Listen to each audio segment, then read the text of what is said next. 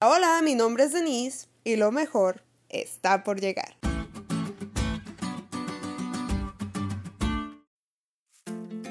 Es impresionante cómo a veces Dios permite que perdamos algunas cosas para darle entrada a algo mejor. Hace muchos años hubo un joven que estaba chiqueado por papi. Era el favorito. Y si tú eres el hermano de en medio, nunca entenderás lo que esto significa. Este chavo gozaba de los privilegios de ser el favorito y eso a ningún hermano le agrada. Tenía muchos, así que eran muchos los enojados por este favoritismo. Ellos decidieron venderlo. Y a estas alturas, seguro ya descubriste que hablo de José.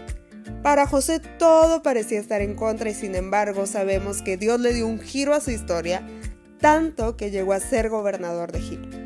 A veces ese periodo de tiempo que estuviste sin empleo se recompensa con un trabajo de ensueño. ¿No te ha pasado? O ese dolor tan grande que sufriste cuando tu crush te rechazó. Lo comprendes cuando ves la sonrisa de un buen hombre a tu lado. Entonces entiendes que para los hijos de Dios, todas las cosas obran para bien, incluso la muerte. Seguramente te estarás preguntando, Denise, ¿cómo la muerte puede obrar para bien? Y yo repetiré, para los hijos de Dios, todas las cosas les ayudan para bien. Contradictoriamente celebramos el nacimiento de un bebé, pero ¿qué estamos festejando?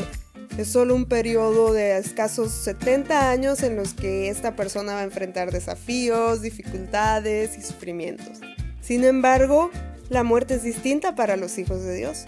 Puede ser el anuncio de una vida eterna feliz y plena al lado de Jesús. Por eso el buen Pablo, por inspiración divina, dijo, Para mí el vivir es Cristo y el morir es ganancia. Qué triste sería que todo terminara cuando morimos. Pero gracias a Dios, no es así. Muchos de los que duermen en el polvo de la tierra serán despertados, unos para vida eterna y otros para vergüenza y confusión perpetua.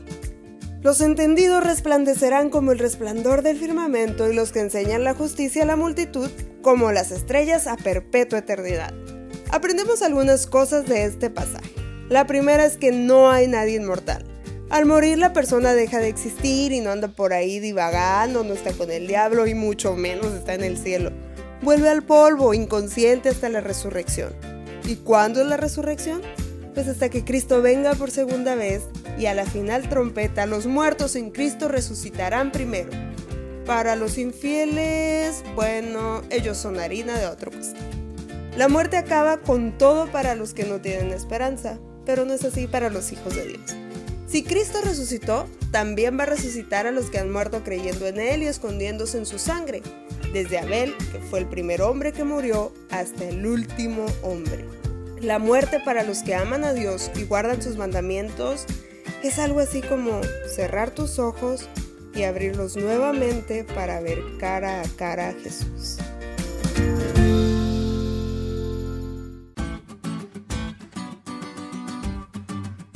¿Te diste cuenta lo cool que estuvo la lección?